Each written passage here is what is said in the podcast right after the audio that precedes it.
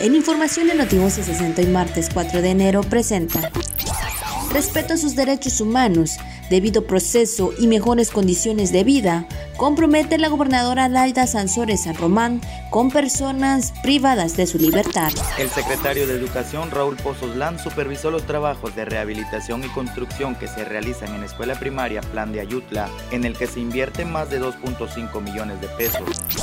El Pleno de la Comisión de Transparencia y Acceso a la Información Pública del Estado de Campeche eligió como comisionado presidente a Néstor Cervera Cámara por el periodo de tres años. Listos los buzones para recibir las cartas para los Reyes Magos en 337 oficinas postales de todo el país.